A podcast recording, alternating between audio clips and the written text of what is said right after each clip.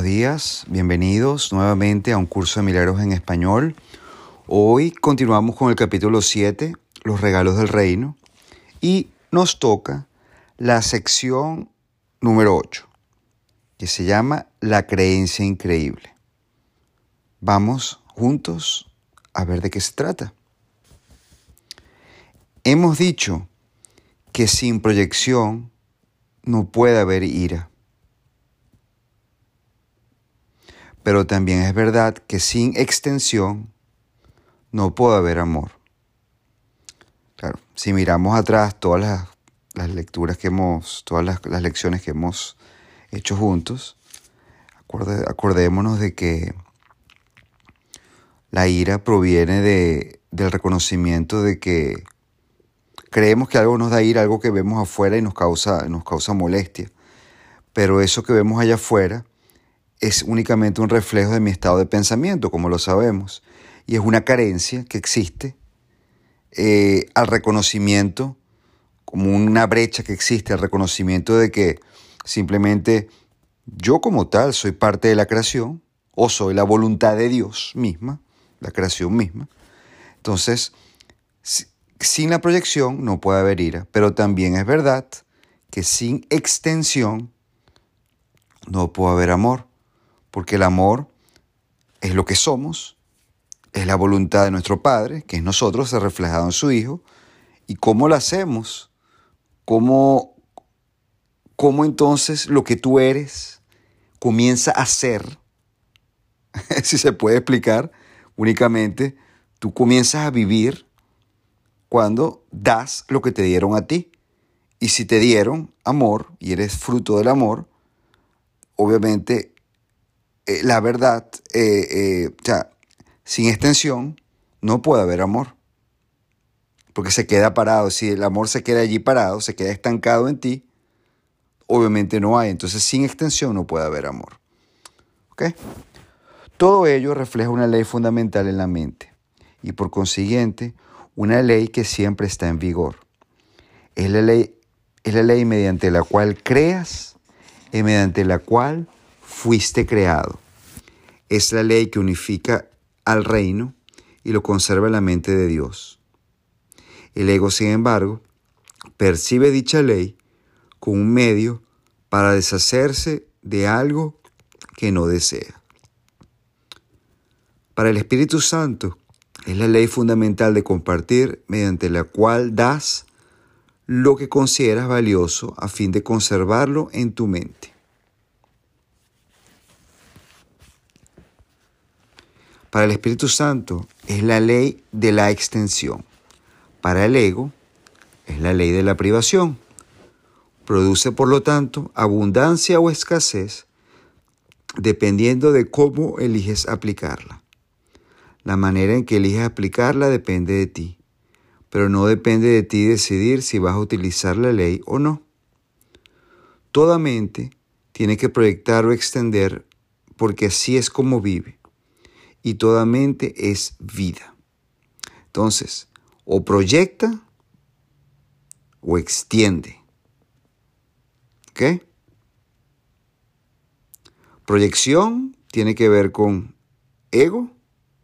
Extensión tiene que ver con vida, con amor, con creencia, con la verdad. ¿Ok? El uso que el ego hace de la proyección tiene que entenderse plenamente antes de que la inevitable asociación entre proyección e ira pueda por fin erradicarse. El ego siempre intenta perpetuar el conflicto. Es sumamente ingenioso en encontrar soluciones que parecen mitigar el conflicto, ya que no quiere que el conflicto te resulte tan intolerante que decidas renunciar a él. No, él te lo mantiene allí, tú sabes. De manera de que toma, toma más, toma más conflicto, toma más conflicto. Por lo tanto, trata a toda costa de persuadirte de que Él puede librarte del conflicto. No sea que lo abandones y te liberes a ti mismo. ¡Wow! ¡Qué, qué vivo, ¿no? ¡Qué viveza la del ego! Utilizando su propia versión distorsionada de las leyes de Dios, el ego se vale del poder de la mente solo para quebrantar el verdadero propósito de ésta. Proyecta el conflicto desde tu mente a otras mentes, en un intento de persuadirte de que te has librado del problema. Se lo pasa como a los demás. ¿Ok? Hay dos errores fundamentales en este intento alocado del ego. El primeramente es, estrictamente hablando, que el conflicto no puede ser proyectado porque no puede ser compartido. ¿Ok? Vamos a ver qué es esto. ¿Cómo es esto de que, de que el conflicto no puede ser proyectado porque no puede ser compartido? Cualquier intento de conservar una parte de él y deshacerse de la otra no tiene realmente ningún sentido. Recuerda que un maestro en conflicto no es un buen maestro ni un buen alumno. Sus lecciones son confusas y el valor de transferencia de las mismas se ve limitado por su confusión. El segundo error es la idea de que puedes deshacerte de algo que no deseas dándoselo a otro. Dándolo es precisamente como lo conservas. La creencia de que viéndolo fuera de ti lo excluyes de tu interior es una distorsión total del poder de la extensión. Por eso es por lo que los que proyectan se preocupan tanto por su seguridad personal. Temen, temen que sus proyecciones van a retornar a ellos y hacerles daño. Fíjate cuando juzgas y cuando estás con una sensación de afuera, por ejemplo, de una enfermedad, y la ves, o, de una persona que se comporta como no debe ser, o, y lo ves allá afuera y lo proyectas allá afuera, tiene que ver contigo porque tienes miedo de que eso te pase a ti, ¿no? Entonces, temen que sus proyecciones van a retornar a ellos y hacerles daño, puesto que creen haberlas desalojado de sus mentes, creen también que esas proyecciones están tratando de volverse a adentrar en ellas. Pero como las proyecciones no han abandonado sus mentes, se ven obligados a mantenerse continuamente ocupados a fin de no reconocer esto. No puedes perpetuar una ilusión acerca de otro sin perpetuarla en ti mismo. Eso ya lo hemos leído en varias oportunidades, incluyendo la, la lección anterior, la 7.7.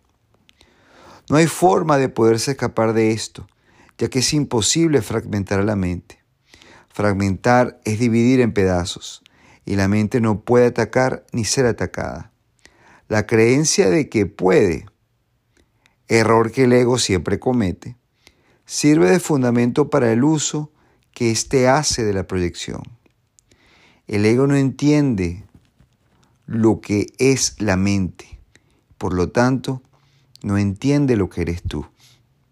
Su existencia, sin embargo, depende de tu mente porque el ego es una creencia tuya.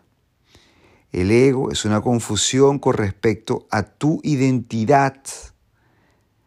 Esto es importante reconocerlo, que el ego simplemente, o sea, nosotros, es una creencia nuestra. Es una confusión con respecto a nuestra identidad. No es que el ego es un elemento externo tampoco a nosotros, no, es nuestro. Al no haber tenido nunca un modelo consistente, no se desarrolló nunca de manera consistente. Es resultado de la aplicación incorrecta de las leyes de Dios, llevada a cabo por mentes distorsionadas que están usando indebidamente su poder. No le tengas miedo al ego. Él depende de tu mente. Y tal como lo inventaste creyendo en Él, puedes asimismo desvanecerlo dejando de creer en Él. Simplemente es una creencia. No proyectes sobre otros la responsabilidad por esa creencia. O de lo contrario, prolongarás su existencia. Cuando estés dispuesto, vamos a escuchar, escucha esto bien. Cuando estés dispuesto a asumir total responsabilidad por la existencia del ego, habrás dejado a un lado la ira y el ataque, pues estos surgen como resultado de tu deseo de proyectar sobre otros la responsabilidad de tus propios errores. Mm. Cuando estés dispuesto a asumir total responsabilidad por la existencia del ego, allí, allí es cuando vamos a parar de sentir ira y vamos a parar esa necesidad de atacar, atacar, atacar a los otros, a nuestros hermanos. ¿Ok? Acuérdense que todos ellos surgen, todas estas, estas ataques, la ira y el ataque surgen como resultado de nuestro deseo de proyectar sobre otros la responsabilidad de nuestros propios errores. Mas una vez que los hayas aceptado como tus propios errores, no te detengas ahí.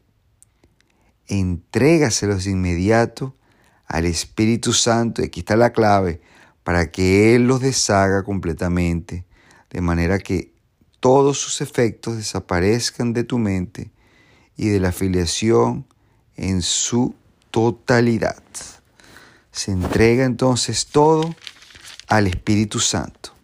Cuando te vengan todos estos pensamientos, los reconozcas y digas, ok, yo soy el responsable de estos pensamientos.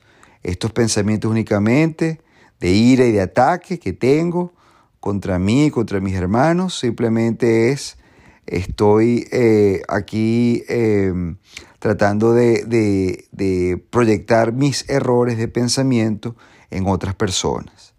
Una vez que entonces reconozcas esto, lo que se debe hacer es, que es el siguiente paso, entregarle todos estos errores, se los entregas a tu Santo Espíritu, a la parte santa tuya. Y se llama esta figura ficticia, pero amigable, que siempre está contigo, si lo quieres ver de esa manera, que es el Espíritu Santo. Se lo entregas a Él, le dices, Espíritu Santo, te entrego aquí humildemente todos estos pensamientos erróneos, todos estos eh, eh, eh, errores que he cometido, te los entrego para que te deshagas de ellos y simplemente me permitan continuar mi camino de manera tranquila. Gracias Espíritu Santo, se los entregas a Él y con eso te lavas las manos y continuamos caminando, caminando libre de, sí, libre de carga, ligeros. El Espíritu Santo te enseñará a percibir más allá de tus creencias, porque la verdad está más allá de cualquier creencia. Sí, Señor, importante reconocerlo, la verdad, como siempre decimos, siempre va a ser verdad y por lo tanto está más allá de cualquier creencia. Y la percepción del Espíritu Santo es verdadera. Te puedes olvidar del ego por completo en cualquier momento que así lo elijas, porque el ego es una creencia completamente inverosímil y nadie puede seguir abrigando una creencia que él mismo haya juzgado como increíble. Cuanto más aprendes acerca del ego, más te das cuenta de que no se puede creer en él. Lo inverosímil no se puede entender porque es increíble. Es evidente que una percepción basada en lo increíble no tiene sentido. Pero tal vez no hayas reconocido que dicha percepción está más allá de lo que se puede creer precisamente porque fue concebido por una creencia. Este curso no tiene otro propósito que enseñarte que el ego es algo increíble. Increíble significa que no se puede creer y que siempre lo será. Tú, que lo inventaste al creer lo increíble, porque tan, tan grande así es el poder de tu mente, no puedes emitir ese juicio por tu cuenta. Pero cuando aceptas la expiación para ti mismo, el perdón total, decides en contra de la creencia de que puedes estar solo. Decides en contra de ella, desvaneciendo así la idea de la separación y afirmando tu verdadera identificación con todo el reino como algo que literalmente forma parte de ti. Esta identificación está más allá de cualquier duda del mismo modo en que está más allá de cualquier creencia. Tu plenitud es ilimitada porque el estado de ser es infinito. Wow. Y a esto le ponemos entonces un gran amén, que así sea. Esta es la creencia increíble. La creencia increíble es la del ego, que el ego puede separar y fragmentar nuestra mente, de que el ego lo que hace es proyectar nuestros supuestos errores afuera de nosotros mismos. Esto es una creencia increíble. que increíble entonces significa que no se puede creer. Esa es. Entonces, si no se puede creer, no te la creas. No te la creas. Si al no creértela, ¿qué va a pasar? Automáticamente vas a parar de proyectar y vas a empezar a extender. ¿Y qué vas a extender? Vida.